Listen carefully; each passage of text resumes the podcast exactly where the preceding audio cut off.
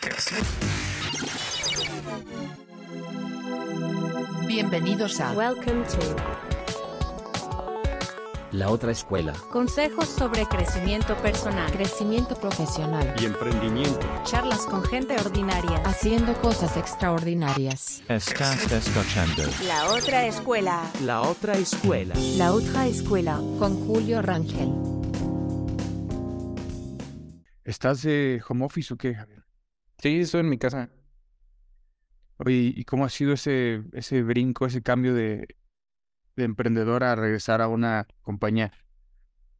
Bien, bien, ha sido, ha sido agradable, fíjate. Creo que fue una experiencia bastante buena. O sea, tuve mucha suerte que aterricé en una, en una empresa muy, como muy amigable. Eh, eh, eh, me acuerdo que me habías platicado que es una, a lo mejor ese término amigable también podrá como que ser similar a muy flexible y que tienes esa posibilidad de, trabajar con gente de todo, el- de todas las, de todo el mundo. ¿Estabas buscando una experiencia así o, o se dio sola o te buscaron o cómo? Pues sí, buscaba algo, algo flexible. Sobre todo por- fue cuando nació mi bebé, ¿no? Entonces buscaba algo que me permitiera tener algo de tiempo, pues libre, ¿no? Con la familia y demás. Y buscaba algo remoto, sobre todo por el tema del, eh, del dinero, ¿no? O sea, buscaba una empresa americana, por ejemplo, ¿no? Porque mm, un, un amigo me dijo, ¿no? Como si vas a buscar chamba, por tu perfil busca chamba en Estados Unidos, ¿no? Porque te van a pagar 10 veces más y, y la exigencia va a ser la misma al final del día, ¿no? Que una empresa mexicana o latina, ¿no? Entonces, pues sí, me enfoqué en eso, en que fuera una empresa internacional y este, y fue mucha suerte, creo yo. Interesante, eso es muy buen, muy buen tip. Que creo que ahorita después de la pandemia se da muchísimo más fácil Ujú. poder, bus- poder trabajar en el, en el extranjero estando en tu país, pero bueno, ya lo iremos platicando. Hola a todos, bienvenidos a otro episodio de su podcast La Otra Escuela. En este episodio vamos a estar platicando eh, de emprendimiento, del desarrollo profesional en, en empresas de tecnología, hablaremos de marketing y de varios temas más. Para eso eh, he invitado a un gran amigo, el cual me da mucho gusto verlo y saludarlo. Eh, con nosotros Javier García. Javier, gracias por aceptar la invitación, por tu tiempo. ¿Cómo estás? Muy bien, Julio, muchas gracias. Pues gracias a ti por invitarme. Mucho Ya, ya, ya me la debías desde hace, ya teníamos, no, no sé si casi más de un año, Javier, pero ya tenemos buen rato queri- queriendo armar este episodio y pues bueno, al final se dio y, y nada, ¿cómo, cómo va todo? Todo bien, todo bien. Pues sí, creo que no. Los, las cosas se dan a su tiempo, ¿no? Ya, este es el, el momento adecuado. Oye, Javier, eh, y ahorita lo, lo empezamos platicando eh, al inicio. Lo primero que me gusta preguntar es para los que estén escuchando por primera vez de ti, si pudieras compartir hoy en día quién es Javier, a qué te dedicas, en qué proyectos estás involucrado, eh, qué, en dónde trabajas y, y demás cosas que andas haciendo hoy en día. Pues bueno, eh, pues yo actualmente me desempeño como Revenue Operations Manager en Everyday Speech. Es una startup de tecnología educativa. Hacemos, tenemos un par de currículums de, de educación socioemocional y, y comunicación social para escuelas de Estados Unidos principalmente, ¿no? Eh, pero pues bueno, mi trayectoria profesional siempre fue de emprendimiento, ¿no? Como ahorita platicábamos. Entonces yo toda la vida fui emprendedor, este, director eh, de, de, di- de diversas empresas, ¿no? De todo tipo, ¿no? Desde marketing hasta temas más de, de fitness, servicios y demás. Sí. El, el, tema, el tema del emprendimiento, digo, tú cuando yo te conocí fue a través de estos temas, de estos eventos, y la verdad eh, eh, tuve mucha empatía en la forma que, que te expresabas y compartías tu, tu, forma de pensar sobre los temas del emprendimiento. Y, y tengo que aceptar que eh, fuiste una de esas primeras personas en las que yo veía algo muy tangible en cuestión de emprendimiento relacionado con tecnología. Es decir, lo veía muy posible eh, porque lo podías leer y demás, pero cuando ya lo pones en la práctica, de repente ahí se venían las, las trabas. Y recuerdo que esas primeras conversaciones contigo pude palpar cómo realmente puedes llevar a la realidad un, un, modelo de negocios eh, alrededor de, de- de algo tecnológico. Eh, para ti, ¿cómo surge ese interés del, del emprendimiento, Javier? Desde que te conozco has estado metido en estos temas, eh, de fungiendo distintos roles, pero ¿cómo, cómo surge el tema de, de- del emprendimiento en tu vida? ¿Es alguna, relac- alguna relación con, tu familia? ¿Quién te, qué, influencias tenías? Pues mira, pues sí, definitivamente fue un tema familiar, ¿no? O sea, mi familia toda la vida también ha sido comerciante principalmente, pero pues creo que se deriva mucho hacia el emprendimiento, ¿no? Mi mamá fue, y viene desde mi abuelo, ¿no? Mi, mi abuelo y mi mamá fueron dueños de eh, bodegas en Abastos, en la central de Abastos aquí, vendían chiles al mayoreo toda la vida, entonces toda la vida fueron emprendedores hasta cierto punto, ¿no? Eh, mi mamá se sale por circunstancias externas y empieza pues con una espinita de emprender, ¿no? Entonces ponen distintos negocios, pusieron una imprenta, pusieron un café, pusieron eh, una clínica de rehabilitación física, este, un, un centro de deportivo, de fitness, ¿no? Entonces, si te fijas como que no tenía relación nada pero pues es como este espíritu emprendedor, ¿no? Entonces yo crezco en este ambiente y, y un buen día me topo con el TEC de Monterrey, ¿no? Este, y me promocionan justamente la, la carrera, la carrera que estudiamos, que fue creación y desarrollo de empresas, ¿no? Y me lo venden como esta parte de, esto es lo que estudia el emprendedor, ¿no? De vas a graduarte con, con un negocio corriendo, ¿no? Entonces, pues me, me llenó el ojo y pues justamente eh, no estaba en mis planes, la verdad, estudiar en una escuela privada siquiera, ¿no? Pero pues afortunadamente se dio la, la posibilidad de, de obtener una beca y, este, y poder meterme a estudiar. Y era un mundo completamente ajeno para mí, ¿no? O sea, mi mamá es completamente empírica. Ella estudió contabilidad. O sea, es muy buena con temas financieros y de números y demás, ¿no? Pero, pero al final su formación emprendedora es empírica, ¿no? O sea, Sí, cuando hizo el café, no sabía nada de café, no sabía nada de, de productos, de servicios, ¿no? Y fue aprendiendo sobre la marcha, ¿no? Claro, sobra decir que pues todos los emprendimientos que te mencioné pues ya fueron fracasos, ¿no? Pero fueron aprendizajes también de ella y pues de, de, de manera indirecta también para mí, ¿no? Me sirvieron mucho para aprender muy joven lo que era ser, ser emprendedor, ¿no? E- Ese es un buen tema de lo que dices porque eh, igual también, como, así como tú, eh, mi- indirectamente mi familia me ha envuelto en estos temas y uno a veces se pone a pensar ya cuando lo ves en retrospectiva, pues tenemos estas historias de gente muy exitosa, ¿no? Emprendiendo, que en, algunos casos ni siquiera recibieron una, una educación formal como tal. Eh, y luego también tienes esta otra parte donde ya hay teorías y metodologías y pues como lo has dicho, una carrera, ¿no? Para eh, ser emprendedor o empresario y demás.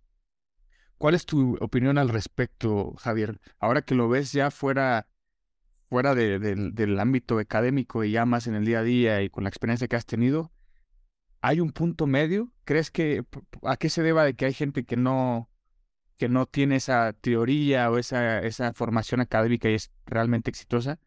Y también hay otros casos de gente que a lo mejor tiene toda esa preparación y realmente no, no logra por explotar, no sé. Ha, ha de haber muchos factores seguramente, pero ¿cuál es tu opinión al respecto? ¿Hay un, tú ves un punto intermedio o hay un, hay un momento en el que estas dos corrientes vertientes se unen? Pues sí, yo creo que es, es importante tener este balance, como dices, ¿no? O sea, entre la teoría y la práctica, ¿no? Están los dos lados del cuate que se avienta y, y no, sin nada, sin, que, que creo que es el caso de muchos y, y- y honestamente fue el caso de mi familia, ¿no? O sea, se aventaban en un negocio sin saber, porque alguien les hablaba bonito y pues ahí van y le echan dinero, tiempo, recursos, lo que sea, a un negocio que probablemente no, no sepan nada, ¿no? Y a veces pega, ¿no? Y a veces te va bien y a veces le, le- le pegas y, y, y- eso te da para, para crecer o para hacer nuevos negocios, ¿no? Y aprendes sobre la marcha, sobre todo, ¿no? Pero a veces no, ¿no? Yo diría que la mayoría de las veces no. Entonces, cuando es así un tema como sin estructura, sin preparación, sin un plan de negocio, sin todo esto que nos enseñan a hacer previo, la probabilidad de fracaso pues aumenta, ¿no? Y creo que justamente todas estas teorías, todos estos frameworks, todas estas metodologías a lo que ayudan es a eso, a disminuir la probabilidad de fracaso de una empresa, ¿no?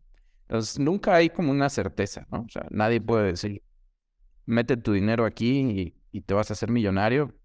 Generalmente son estafas, ¿no? Pero eh, el, el tener estas herramientas, pues sí te ayuda a bajar ese nivel de incertidumbre, ¿no?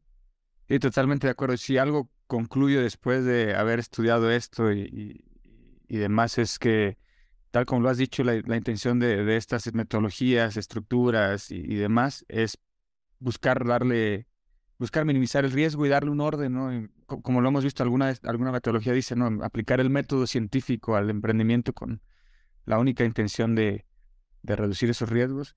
Tú, a la hora de, empezar ya a ponerlo en práctica, Javier, estas metodologías, ¿viste algún, algún, algún por una problemática, algo que no hacía match entre la teoría y la práctica? A lo mejor eh, la industria en la que estabas eh, emprendiendo no siempre hacía match con lo que la teoría te decía. ¿Sentiste algo así conforme ibas estudiando y aplicándolo ya al, al mundo real? ¿Viste un gap entre esa teoría y práctica en el emprendimiento? Creo que creo que más entre la teoría y la práctica, yo diría que es entre la experiencia que, que uno tiene, ¿no? Por ejemplo, recién graduado, pues, o, en mis primeros emprendimientos durante la universidad y así, pues yo aplicaba la metodología como by the book, ¿no? Siguiendo las reglas. Y luego es complicado porque es como, lo veo mucho ahorita con, con, con algunos, digo, más bien en el pasado, que tenía algunos empleados como más más juniors son mucho de aplicar métodos y metodologías como, como by the book, ¿no? Como seguir las reglas, pero realmente no sabes por qué existen esas reglas, ¿no? ¿Por qué están ahí? ¿De qué sirven, no? ¿Por qué los pasos son en ese orden? ¿Por qué? ¿Cuál es la importancia de hacerlos así, no? Entonces no lo entiendes y sigues la metodología y puede que te salga, ¿no? Creo que es mejor que hacer que peor es nada, ¿no? Sí. Pero ya un poquito más adelante, cuando entiendes realmente de dónde vienen las cosas y el por qué, puedes aplicar la misma metodología, pero a lo mejor tropicalizada a tu caso, ¿no? Porque ya entiendes de dónde vienen las cosas y es mucho más fácil de incluso de razonar un resultado, de, de tomar decisiones, ¿no? Entonces ahorita, por ejemplo, traigo algunos proyectos que estoy aplicando la metodología, no al pie de la letra, pero lo razono de tal manera que digo, ahorita tengo mucho más claridad y mucho más certeza, yo como emprendedor, de si un proyecto va a funcionar o no, que la que tenía hace seis, siete años, que aplicaba la metodología un poquito a ciegas, ¿no? Ya, interesante. Si, si tuvieras que, sé que va a ser complejo quizás tratar de resumirlo, pero eh, si nos están escuchando eh, emprendedores o personas que quieran iniciar algún proyecto, em, no necesariamente tecnológico, pero tienen alguna, alguna idea y quieren probar si, si eso podrá funcionar o no al, nicho que le están tirando, ¿cuál, cuáles, ¿cuáles serán esos pasos o factores o cosas que tú recomiendes eh, tener bien claros antes de echar a andar ese primer experimento, esa prueba, o realmente saber si, si eso va a funcionar o no a cierta medida? Pues creo que los conceptos básicos de, de toda la vida, bueno, de toda la vida de, de, nosotros, ¿no? De la carrera, que lo vemos muy repetitivo, pero pues creo que es muy básico el, el problem solution fit. Y el product market fit. Para mí son como los dos básicos. El problem solution fit, que es que realmente el problema que tú crees que, que vas a resolver realmente exista allá, allá afuera, ¿no? Este, y que lo que tú quieres hacer realmente solucione ese problema, ¿no? Porque muchas veces creemos, no, pues es que a todo mundo le chocan los piquetes de mosquitos, ¿no?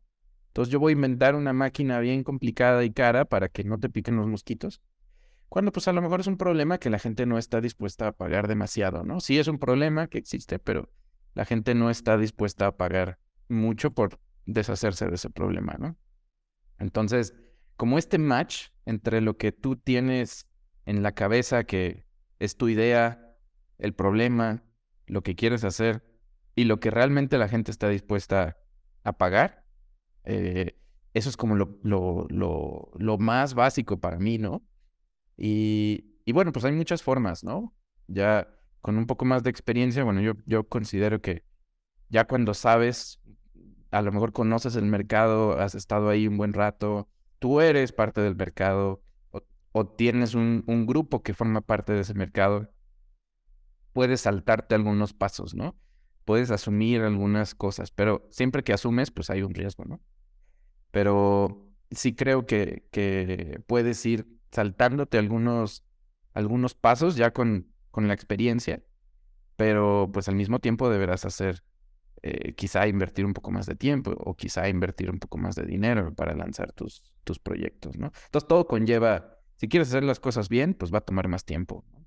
Si te quieres saltar algunos pasos, pues probablemente vas a gastar más dinero, ¿no? Pero pues al final, la otra opción es gastar tiempo y dinero y que no y que y de todos modos fracasar, ¿no?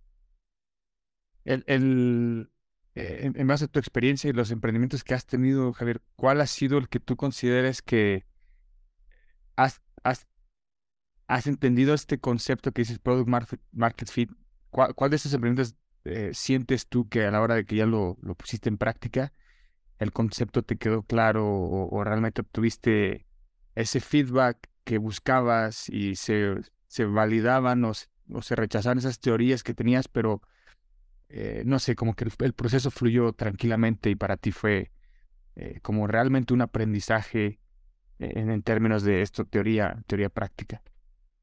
Pues creo que donde, donde terminé de entender esos conceptos fue, fue en agencia. Porque uh -huh. las, las agencias, hay muchos tipos de agencias, ¿no? Y todos los tipos de agencias tienen, tienen un problema a resolver muy particular, muy específico, ¿no? Entonces, eh, en la agencia yo, pues yo era el encargado de las ventas, yo hablaba con todos los clientes y todos los prospectos antes de, que se volvieran clientes, ¿no? Entonces me volví muy meticuloso en realmente entender cuáles de esos prospectos sí se iban a convertir en clientes, ¿no? Entonces ya tenía como este feeling o este, pues ni siquiera feeling, pues era como experiencia, ¿no? Este, de hacer dos o tres preguntas y ya saber definir, este cliente ni siquiera tiene caso que sigamos hablando porque él necesita esta otra cosa, ¿no? Él necesita otro servicio, él necesita otro tipo de agencias, ¿no? Y normalmente los mandábamos, sea, sea lo que requerían, ¿no? Pero ya te da, ya te da esa, como ese, ese entendimiento real de, de qué preguntas tengo que hacer para entender si este cliente tiene el problema que yo puedo resolver. Y, y pues al mismo tiempo, si, si está dispuesto a pagar por, por resolver ese problema, ¿no?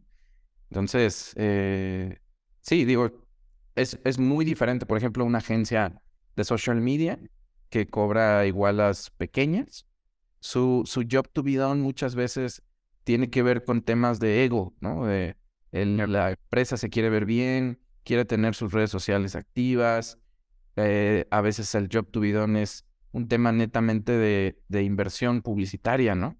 Uh -huh. Quiere, o si no invierte en ti, va a invertir en la revista. Si no invierte en la revista, me va a invertir en la radio. O sea, te están comparando con, con medios, ¿no? Y los clientes a los que nosotros íbamos en la agencia eran clientes donde las agencias tienen un job to be done más estratégico, ¿no?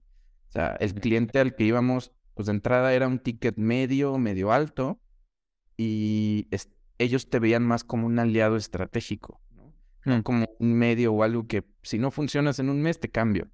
No, era como, te tengo que evaluar bien, te tengo que conocer bien y generar confianza mutua para que sea, esto sea un matrimonio de muchos años. Esa es la tirada con la que empezaba la plática, ¿no? Entonces, el tipo de preguntas, la, la conversación, eh, los servicios que pedían, ¿no? Eran muy diferentes, pues, al que buscaba su agencia de social media, ¿no? Y, y, y, la forma de evaluar los precios, todo era muy, muy diferente, ¿no? Entonces, aprendes a identificar esto, ¿no? Este tipo de, de, cuestiones. Incluso había gente, o sea, prospectos que igual buscaban una solución así, pero a lo mejor también nosotros no éramos la mejor opción para ellos. Si desde el principio lo sabes, pues lo mejor es decirle, ¿sabes qué? Pues no soy la mejor opción para ti. ¿Qué te parece si vas y buscas la mejor opción en otro lugar, ¿no? Entonces, de repente eso es complicado, pero tiene sí. que ver con entender tu mercado, con entender tu, tu problem solution fit, ¿no? Tu product market fit. Si lo entiendes, eso se vuelve fácil, ¿no? Y luego ya nada más creo que es un tema de ego en las ventas, el saber decir que no. E- e- Esta agencia de la que hablas, que es Impactum, eh, igual si podemos ir platicando sobre eso, ¿cómo surge la idea de crear una agencia junto con Marce? Si nos está escuchando, un saludo a Marce. Em, ¿Cómo surge la idea, Javier? Y también sé, como tú lo has mencionado, era una, es una agencia que está activa, es una, una agencia eh, muy específica y especializada en inbound marketing. Eh, si, me- si nos puedes decir primero cómo surge esta idea de, de emprender en una agencia y qué es el inbound marketing para los que lo estén escuchando el concepto por primera vez. Claro, mira, pues la historia es un poco curiosa, ¿no? Este, como sabes, yo en mis años de, de universidad empecé haciendo una startup que se llama Winera, que por cierto lo estamos por relanzar, pero bueno, esa es otra historia. Eh, eh, en esta startup, pues yo era el encargado de las ventas, marketing, todo, ¿no? Tenía un socio que era programador, el Macabre, el de hace un par de episodios, ¿no? Y él nada más programa, ¿no? A él le encanta lo suyo y es muy bueno, pero nada más programa. Entonces yo hacía todo lo demás, temas administrativos, ventas, marketing, todo lo que se te ocurra, yo lo hacía. Eh, incluso un poco de programación también me metí, ¿no? Pero ahí aprendí el concepto de inbound marketing y nosotros vendíamos por medio de inbound marketing y en su momento empezó a jalar, ¿no? Entonces eh, descubrimos HubSpot, empezamos a usar la herramienta de HubSpot. HubSpot es un software que en su momento era de marketing, pero hoy en día es toda una suite de crecimiento, es eh, CRM, es Ujú. Helpdesk, es Marketing Automation, es un Content Management System, es Operations, o sea, es un montón de cosas, ¿no? Entonces ahí la lo conocí, ¿no? Conocimos ese software, conocimos a sus fundadores, este, y, y empecé a tomar certificaciones. Ellos daban cursos y daban certificaciones gratuitas, ¿no? Entonces yo empecé a certificarme y todo esto. Y pues bueno, llega, llega un momento donde esta startup pues fracasa, ¿no? Este, decidimos cerrarla. Este, y pues me quedo con una serie de habilidades que había aprendido en esta certificación y sin nada que hacer, ¿no? Eh, entonces nos juntamos eh, y decidimos, eh, nos juntamos, Marce y yo, este, en ese momento éramos novios, ahora ya casados y con hijos. Eh, y, Fran, también en ese momento estaba Fran, que pues decidimos como cada quien juntar sus habilidades y empezar con una, con una agencia digital, ¿no? Cada quien traía alguno que otro proyecto, pero pues decidimos juntarnos. ¿no? En su inicio fue una agencia digital, o sea, una agencia, digamos, normal, de servicios normales de una agencia digital. Pero según nos íbamos metiendo a HubSpot, llegó un momento donde dijimos, bueno, aquí hay algo, ¿no? Aquí hay una oportunidad de especializarnos, de diferenciarnos de las otras 5.000 agencias digitales que había y que sigue habiendo. Entonces, em, pues nos certificamos, eh, compramos el software de HubSpot ya como en su versión premium, compramos la, en su momento el, el- el programa de partners, de partners de HubSpot, nos volvimos partners, nos certificamos, entonces fue mucho trabajo y, y al final creo que todo eso rindió frutos, ¿no? Porque lo que hace HubSpot en su programa de partners es dos cosas, ¿no? Te ayuda a vender HubSpot, obviamente, pues es de lo que ganan, pero también te ayuda a ti a implementar HubSpot de una manera como que al final tú seas tu propio caso de éxito. Y así fue, ¿no? Seguimos la, otra vez la metodología al pie de la letra, sin saber un poco qué hacíamos, pero pues la seguimos al pie de la letra y nos rindió muchos frutos. La verdad es que funcionó muy bien. Al día de hoy todavía la agencia se sostiene de los leads inbound que llegan del contenido que hicimos hace cinco años o siete años, ¿no?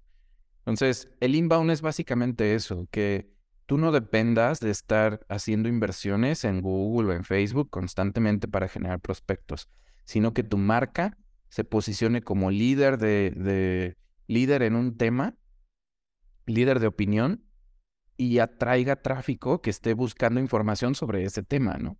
Entonces nosotros empezamos a escribir sobre estrategias de marketing para escuelas, estrategias industriales, estrategias B2B y nos posicionamos mucho en esos, en todos esos temas, ¿no? En ese entonces nadie estaba haciendo contenido de blog, ¿no?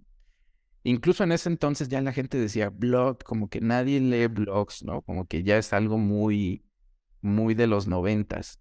Y la realidad es que no es así. Todavía hoy en día los resultados de búsqueda, 80, 90% son blogs, ¿no? Artículos, sí. Entonces, eh, pues eso nos dio mucho tráfico, muchos leads y al día de hoy sigue siendo el, el motor de crecimiento de la agencia, ¿no?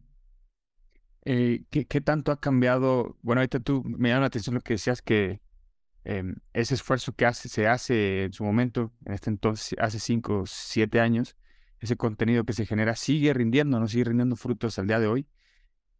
¿Qué tanto ha cambiado el inbound marketing en cuestión de, la, de, de metodología, de concepto, incluso eh, en esos entregables tangibles? A lo mejor, no sé, era un artículo, ahora no sé si ya está en otro formato, no sé, pero ¿qué tanto ha cambiado el inbound marketing de ese entonces cuando iniciaron la agencia al día de hoy, Javier? Pues mira, ha cambiado de, de, muchas maneras, ¿no? De entrada el tema, mira, el tema del blog creo que siempre ha sido relevante y siempre será relevante. Eh, bueno, no sé si siempre, pero sí, al menos sí, sí tiene vigencia todavía y seguramente seguirá teniendo vigencia por un, por todo, todo un buen rato, ¿no? Pero lo que ha cambiado es el tema de videos, por ejemplo, ¿no? Sí. O sea, el tema de videos, el tema de audio se vuelve súper importante en tus estrategias de contenido. Eh, otra cosa que ha cambiado justamente es esta evolución hacia el revenue operations. El inbound marketing yo lo veo como, como este predecesor del revenue operations. De alguna manera, pudiéramos decir que revenue operations es la evolución, aunque viene también a ser algo complementario. O sea, el inbound marketing sigue existiendo como tal. Dentro de las organizaciones sigue habiendo gente que se dedica a implementación de, de inbound marketing y gente que se dedica a implementación de revenue operations, ¿no? Pero de alguna manera inbound empieza a hablarte sobre no vendas tus productos, ayuda a tus clientes, Sí. ¿no? ayuda a tus usuarios. Y revenue operations empieza a ser la, la evolución de esta filosofía, ¿no?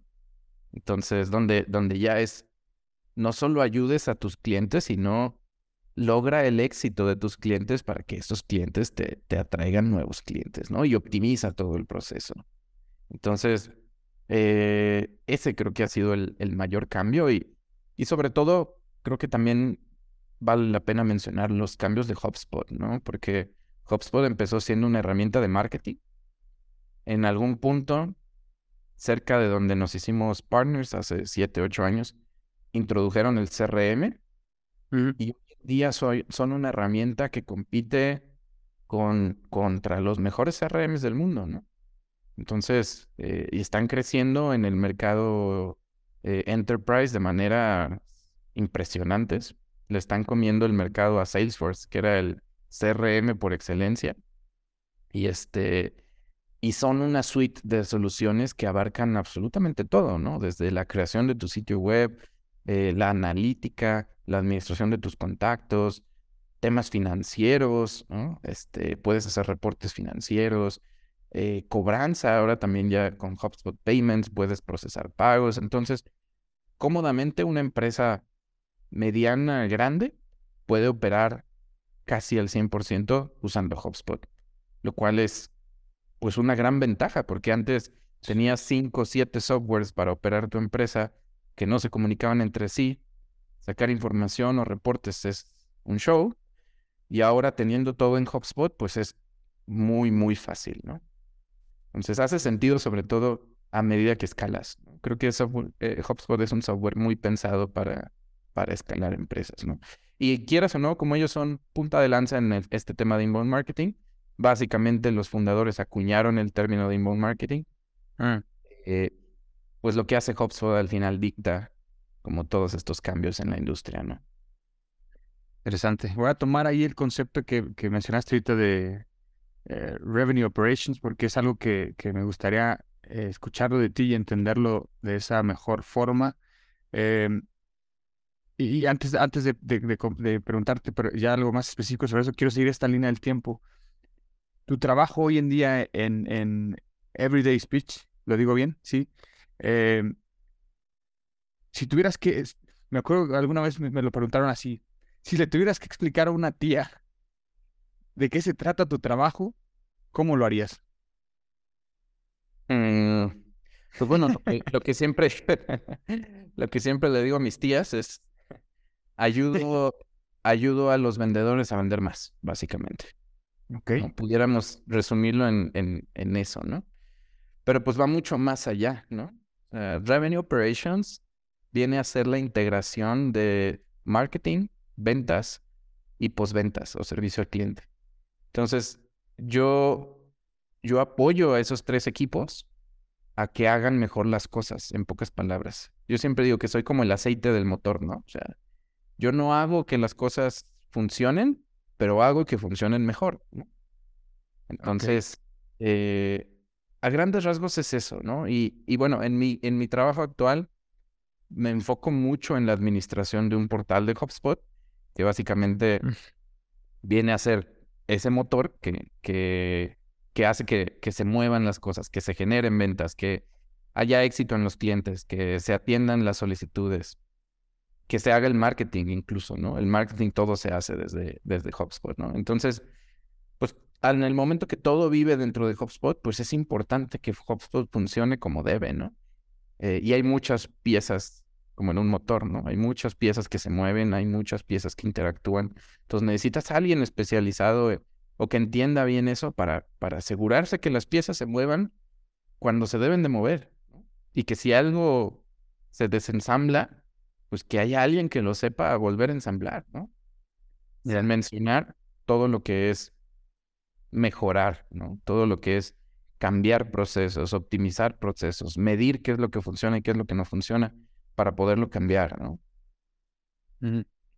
Voy, voy a, voy a hacerte un par de preguntas ahí. Si nos vamos en términos prácticos, Javier, eres como esta persona que...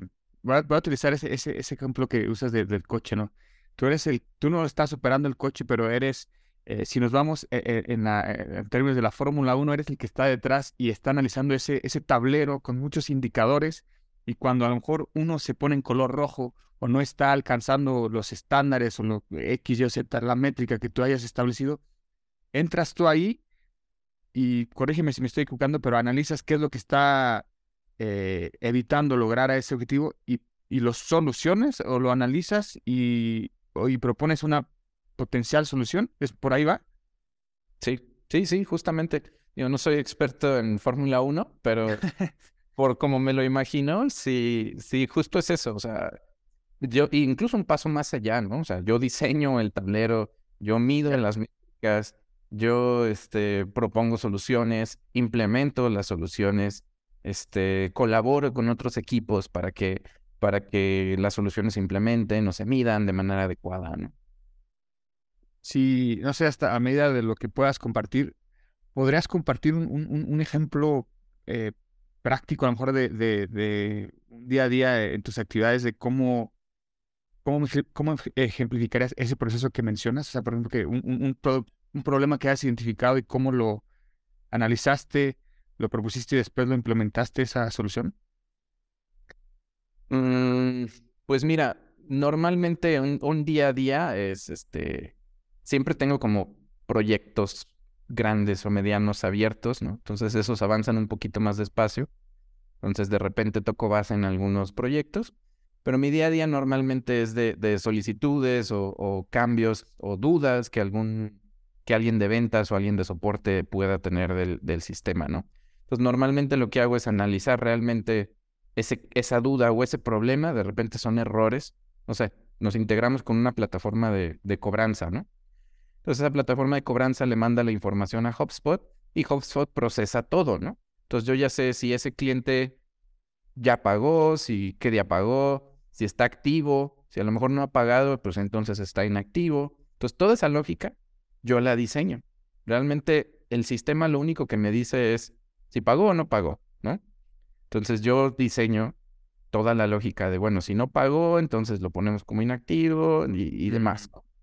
Este, y, e- y entonces esa información yo se la paso, de, digamos, dentro de HubSpot al asesor para que entonces sepa, ah, mira, aquí está tu lista de usuarios activos.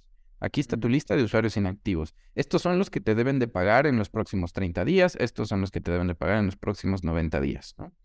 Entonces, toda esa información yo se la pongo. Cuando hay algo que no cuadra, es donde me escriben. Me dicen, oye, este ya lo revisé o me escribió y dice que ya pagó. Entonces yo cuadro esa información con los demás sistemas de, oye, pues te dice que ya pagó, pero a lo mejor en nuestro sistema de facturación no entró el pago todavía, ¿no? Entonces por eso no te aparece. Entonces ese tipo de, cuestiones, o si de veras hay un error, pues entonces en ese momento, oye, sí está el pago en el sistema, pero no se vio reflejado en HubSpot. Entonces trato de solucionar ese tipo de, de cuestiones, como más del día a día, ¿no? Y pues ya en, en, los proyectos grandes, chicos, pues ya es plantear, oye, este problema pasa al menos una vez por semana y nos está generando un margen de error del 10% en los datos, ¿no? Eh, por lo tanto, no podemos usar estos, estas métricas o estos reportes, entonces necesitamos solucionarlo. La forma de solucionarlo es ABC, involucramos a las personas que se tengan que involucrar, se plantea un proyecto y demás. Entonces, así, así es como lo hacemos o a veces proyectos más como de mejora, ¿no? De, ah, el dato está bien, ¿no? Pero, pero el porcentaje de cierre de, de, los vendedores con los distritos escolares grandes está muy bajo, ¿no? ¿Cómo lo subimos? Ah, pues vamos a hacer este y este experimento.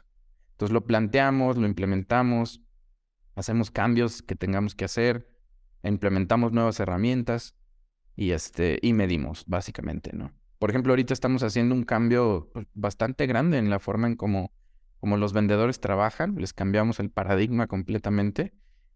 Pero al día de hoy, como trabajan, no nos da la información que necesitamos, ¿no? No sabemos realmente si, si, si las estrategias que estamos usando están funcionando para atraer nuevos clientes o no están funcionando. Entonces hacemos este cambio que al final del día nos va a ayudar a, una, a simplificar, porque también ahorita es un tema, hay mucha información, o sea, te estoy hablando que hay miles de clientes, cientos de miles de usuarios, y es difícil de administrar. Entonces, eh, esta, este nuevo cambio lo que va a hacer es agruparlos y simplificar. Entonces ya no tienes que administrar miles de clientes, a lo mejor ya nada más tienes cientos.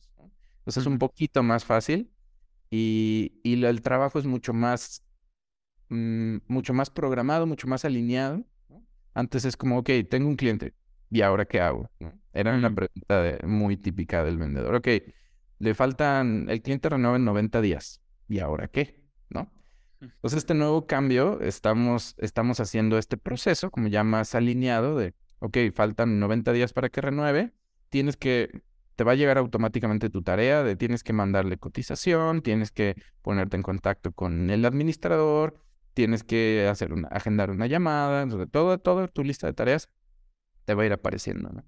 Entonces va a ser mucho más fácil para el vendedor pues, saber qué está pasando, para los gerentes saber si, si el cliente está avanzando o no, o no está avanzando en el proceso, y al mismo tiempo nos va a dar un montón de información. Entonces, eh, pues es, es, el tipo de cosas que, que, me toca como que ver y diseñar, ¿no?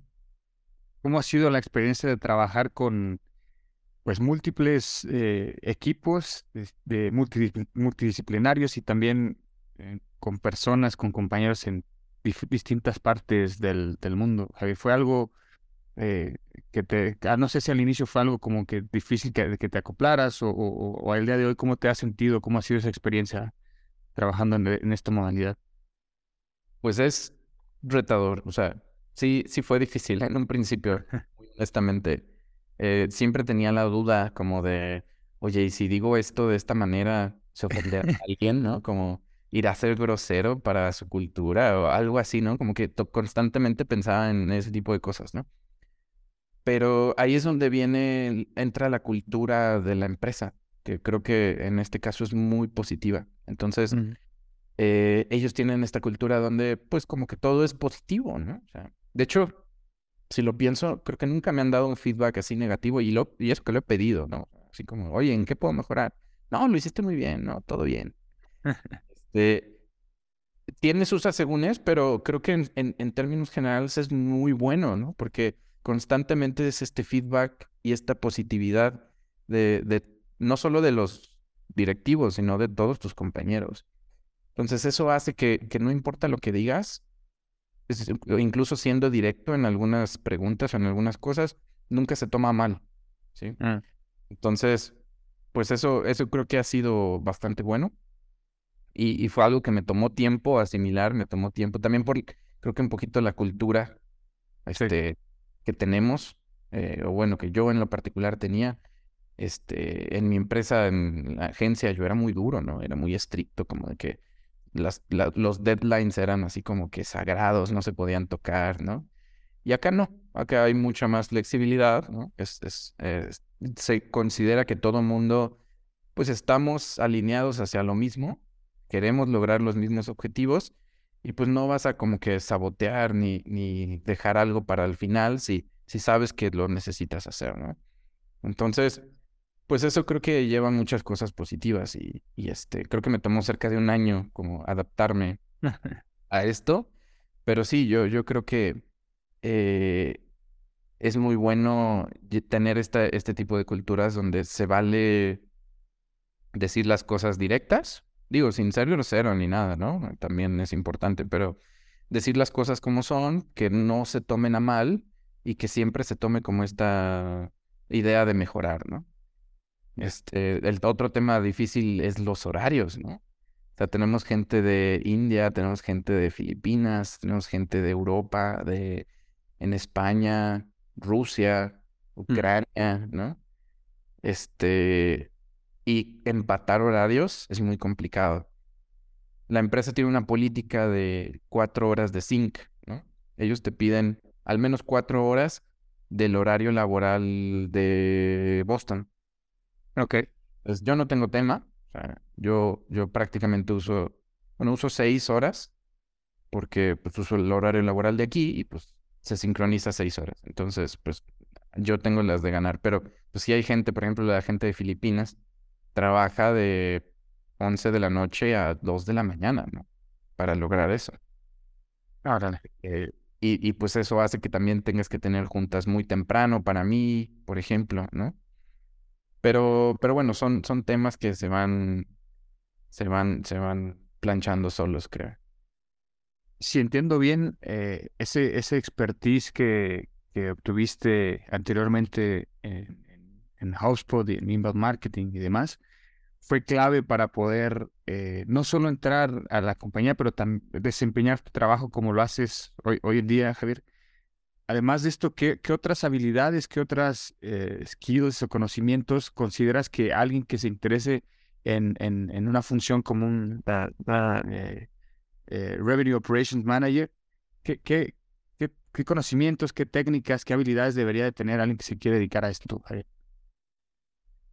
Pues, pues mira, eh, me he estado metiendo mucho en el tema de Revenue Operations y es todo un tema en Estados Unidos. Hay muchas comunidades que hablan sobre esto de Revenue Operations. Prácticamente todas las empresas grandes tienen puestos o departamentos de Revenue Operations. Creo que era como el top dos o tres de puestos con mayor crecimiento. Entonces, hay mucho contenido, al menos en inglés, ¿no? De, Revenue Operations. Y creo que alguien que se quiera dedicar a, a Revenue Operations tiene que al menos eh, dominar y tener, no sé, certificaciones, diplomas, lo que sea, respecto a- a- al tema de Revenue Operations. La verdad, yo en mi caso entré al puesto de Revenue Operations sin saber siquiera qué era Revenue Operations. Eh, de hecho, el puesto al que yo apliqué era algo completamente diferente, pero a la hora de ver mi perfil me dijeron, vas a ser Revenue Operations Manager. Yo, órale, qué padre, ¿no? ¿Qué es eso? Y me puse a investigar, me metí a, las comunidades, me, me inscribí a varios cursos, ¿no? Y ahora ya me considero un experto en Revenue Operations, ¿no? Pero creo que una de las claves para ser Revenue Operations Manager o Specialist o entrar a este, a este mundo es tener un hard skill. Creo que eso es de lo más importante. Ya sea que domines al- a la perfección Salesforce, que es como lo más común, eh, o HubSpot. Creo que uno de los dos es prácticamente obligatorio. Si quieres entrar a trabajar a Revenue Operations, debes de ser un maestro en Salesforce o un maestro en HubSpot. Y cualquiera de los dos están abiertas las certificaciones. Entonces, realmente es un tema de, de- de querer hacerlo, ¿no? Ya. Eh, no tienes ni siquiera que pagar, solo haces tu cuenta en HubSpot o en Salesforce y tienes tu acceso a sus cursos y certificaciones. Buenísimo. Eh, nada más igual para, para no dejarlo pasar, quería nada más entender un poco lo que hace la compañía. Eh, si, si lo, lo comentaste al inicio, Everyday Speech es una plataforma que ofrece contenido, cursos, eh, información relacionada a social communication, social emotional skills. ¿Va por ahí? Sí, sí, básicamente ofrecemos dos currículums de, de educación socioemocional. El primero es Social Communication, que va dirigido a, a personas que, bueno, todo esto está muy como para el mercado de Estados Unidos, ¿no? Pero allá en el sistema educativo te dividen a los estudiantes según el nivel de atención que requieran.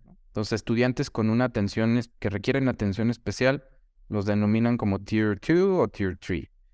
Entonces, el currículum de Social Communication va dirigido a, estudiantes del Tier 2 and Tier 3, porque son estudiantes, pues normalmente en, en el espectro autista, con al- algún, algún tema de esos, y es, un, es una herramienta para los psicólogos, o allá le llaman ah, ah, Special Language Pathologist, am, para ayudarlos a tratar a esos, a esos niños, a esos estudiantes, ¿no? Em, a mejorar sus habilidades de comunicación, básicamente. Y el Social, social Emotional Learning, que es el otro currículum, ese va dirigido a toda la población estudiantil, a los Tier 1, que son para, para alumnos en general. Normalmente las, las escuelas en Estados Unidos están implementando mucho este- esta educación socioemocional eh, por todo este tema de la violencia, tiroteos y esas cosas. Bueno, es una forma de, de ayudar de alguna manera a, a prevenir ese tipo de situaciones. Y, y esos son, son espacios normalmente dentro de clases normales, este, en cualquier nivel educativo. O sea, estamos hablando desde kinder hasta bachillerato, donde toman, no sé, 20, 30 minutos de alguna clase para ver un tema de Social Emotional Learning o hay distritos donde hay una clase específica de Social Emotional Learning. ¿no? Entonces, nuestro currículum básicamente es como, como decir un, un Blackboard, ¿no? Este, un, un Moodle o algo así precargado ya con toda la información Ya. eh, eh, que no necesita, el, el profesor no necesita preparar su clase, o sea, simplemente puede abrir el, eh, puede abrir la plataforma, elegir un tema y puede dar la clase así, directamente, ¿no? Es, es no prep curriculum. Entonces, no necesitas preparación previa y, todos los materiales ahí están, ¿no? Desde las tareas que puedes dejar al, al, al alumno, eh, información que puedes mandar a casa con los papás, información para los maestros de, de- del porqué detrás de esa lección, eh, juegos, este, actividades interactivas, eh, actividades empresas, todo ya está cargado en la plataforma. Buenísimo. Eh, ya pasando a la, a la, a la parte final de la charla, Javier, y esto eh, tiene que ver con, con, con consejos y recomendaciones que hayas tomado en el camino de distintas fuentes, ¿verdad? Eh, si tuvieras que resumir tu experiencia personal y profesional hasta el día de hoy, dando tres tips, tres consejos que, que te hayan ayudado a estar donde, hasta donde estás el día de hoy, ¿cuál- ¿cuáles serían esos tres eh, recomendaciones, tres tips? Pues bueno, la primera yo, yo creo que sería eh, sobre el nunca parar de aprender, ¿no? Que suena como slogan de Platzi, pero, Tal, tal cual. pero de, vera- de verdad creo que sí es, sí es algo muy importante, ¿no? O sea, creo que más, más hoy en día, con los cambios que ha habido, con todo esto del trabajo remoto, ahora con la inteligencia artificial, ¿no? Se vuelve muy relevante este nunca parar de aprender, porque todos los días hay algo nuevo. Y no importa qué tan bueno creas que seas en algo, pues siempre va a haber algo más que aprender, ¿no? Entonces, constantemente estar buscando charlas, buscar cursos, juntarte con gente que sepa más que tú. El tema de las comunidades me hace algo súper valioso. O sea, yo he tomado cursos, estoy en una comunidad que se llama Pavilion. Es específicamente para gente que trabaja en, en, en revenue, no necesariamente en revenue operations, pero hay gente de sales, gente de marketing, gente de success. Em, y a veces hay cursos de temas que dices, ah, como que ya domino ese tema, ¿no? Pero es un curso impartido por el vicepresidente de finanzas de tal empresa, ¿no? Es un, los compañeros que van a ese curso son otros vicepresidentes, otros gerentes, a lo mejor CEOs de startups, de empresas grandes, medianas, ¿no? Entonces, eso hace que esos cursos sean sumamente valiosos. Y a lo mejor hay temas que parecen repetitivos o que tú ya te sabías, pero el escuchar cómo lo aplica una de esas empresas, pues te da una perspectiva completamente diferente, ¿no? Entonces, eso sería lo primero y, y, tener esa capacidad de aprender de cabeza ajena, que luego es muy complicado. Hasta que no lo aplicas tú, te equivocas, la riegas, entonces sí te queda el aprendizaje, ¿no? Pero si logras tener esa capacidad de ver cómo la regó alguien más y de eso aprender tú, creo que eso también es, es una súper, súper ventaja, ¿no? Eh, otro, otro consejo que daría sería el, el ownership. Yo creo Mm. que eso es algo que a mí me ha caracterizado. Quizá mi trayectoria profesional me ha obligado a tener el ownership porque pues soy el dueño literalmente de, de los negocios, o sea, no es que participo, ¿no? Sí. Pero al final del día, por ejemplo, aquí en, al entrar en Everyday Speech y al, al tener mis entrevistas iniciales, pues eso fue un tema que salió, ¿no? Es como, oye, pues este cuate es emprendedor, o sea, él sabe lo que es tener un negocio, él sabe lo que es tener que rendir cuentas, tener que generar resultados, tener que pagar nómina, o sea, él sabe, él sabe de eso, ¿no? O sea, él no, él no nos va a quedar mal en, en ese sentido, ¿no? Entonces, para ellos fue un tema importante a la hora de, de, de contratarme y, y yo lo veo también en mi día a día, o sea, yo, yo, yo opero de manera diferente que la Sí. mayoría de los empleados, digámoslo así, ¿no? Eh, eh, yo tengo un sentido de responsabilidad que adquirí y aprendí gracias a, a mis proyectos, gracias a ser yo el dueño de, de la empresa, porque cuando tú eres el dueño de la empresa, si algo no se hace, pues al final recae en ti, ¿no? Sí, sí, sí. Si algo falta, si algo falla, al que le van a marcar es a ti. No se diga en las agencias, las agencias son un negocio muy, muy demandante en ese sentido, ¿no? Y este, pero, pero sí creo que lo, lo que distingue a las personas que avanzan en una empresa, que, que, que crecen, ¿no? Más allá de la media, digamos, es ese ownership, el, el realmente ser dueño de tu resultado, ¿no? El no poner excusas de, ay, no, es que no tuve tiempo, ¿no? Ay, no, es que eh, no sé cómo hacerlo, ¿no? Sí. Ese tipo de excusas para mí no existen, ¿no? Es como, no sé cómo hacerlo, pues lo investigo, lo googleo o a ver cómo le hago, ¿no? Ahorita ya hay muchos recursos, ¿no? Ahorita estoy, estoy programando una aplicación a punta de chat GPT, ¿no? Entonces, ya hay muchas habilidades que, que puedes complementar con herramientas y este, y, y incluso aprender, ¿no? Aprender eh, de nuevas cosas gracias a esas herramientas, ¿no? Entonces, pues ya, ya no hay excusa, ¿no? Buenísimo. Em, antes de, de despedirnos, Javier, para los que te quieran contactar, eh, que quieran preguntarte algo ya más en específico directamente, ¿cómo te pueden contactar? ¿Alguna, en qué redes te pueden seguir? ¿Qué correos? No sé, lo, lo que quieras compartir. Pues la red social donde soy un poco más activo es en LinkedIn. Lo checo prácticamente diario. También trato de subir contenido diario. Este, si quieren aprender más de Revenue Operations, ahí, ahí es el lugar, ¿no? Y me encuentran como Javier García Rodríguez o mi URL es Javier Gar. Perfecto. Eh, última que, que creo que se valdría la, la pena y seguramente lo pueden encontrar en, tu, en tus contenidos. ¿Qué, qué, qué plataformas, qué recursos recomiendas eh, visitar, eh, echarle un vistazo para, para aprender, no solo de, de Revenue Operations, pero de otros temas que tú consideres hoy en día son, son tendencia y vale la pena echarle un vistazo? ¿Qué, qué, qué recursos, qué plataformas, libros, eh, no sé, páginas recomiendas? Híjole, pues hay muchos. em, pues mira, el que digo que no hay falla es Platzi. O sea, creo que la suscripción de Platzi se paga sola.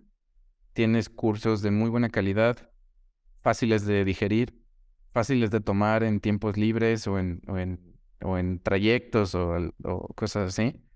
Eh, mi segunda recomendación sería HubSpot. HubSpot tiene alrededor de 30 certificaciones. Cualquiera de esas certificaciones te pone un paso adelante de, de- los demás en cualquiera de, de- si te quieres dedicar a marketing, si te quieres dedicar a ventas, si te quieres dedicar a success o a revenue operations, cualquier certificación de HubSpot te puede ayudar a, a eso, ¿no? Y, y pues libros, libros hay, hay, hay un montón. Recientemente escuché, creo que es para los que vayan iniciando, eh, un muy buen libro es el de Juan Lombane, de Click, Swipe, Tap. Em, conceptos un poco básicos, pero los maneja de una manera muy digerible, que lo hace muy bueno, creo yo, para emprendedores que vayan a iniciar su empresa. O sea, creo que antes de iniciar cualquier proyecto deberías escuchar ese libro. Buenísimo, buenísimo. Eh, Javier, pues nada, te, agradezco el tiempo. Se quedaron varios temas ahí por platicar que espero más adelante me, me aceptes una segunda invitación y, podamos platicarlos ya más largo y tendido. Por el momento te, te deseo mucho éxito en lo que viene, muchas felicidades en lo que estás logrando en lo, en lo personal y en lo profesional. Me da mucho gusto lo que, lo que están haciendo y, y pues nada, te mando un fuerte abrazo y por aquí seguimos en contacto. Gracias, Julio, gracias. Igualmente, pues aquí estamos. Cualquier cosa y, y yo con gusto, el día que me invites, te, te prometo que ya no va a pasar un año. Buenísimo, gracias Javier. La otra escuela. La otra escuela. Gracias. Thank you. Has escuchado La otra escuela. La otra escuela. Con Julio Rangel.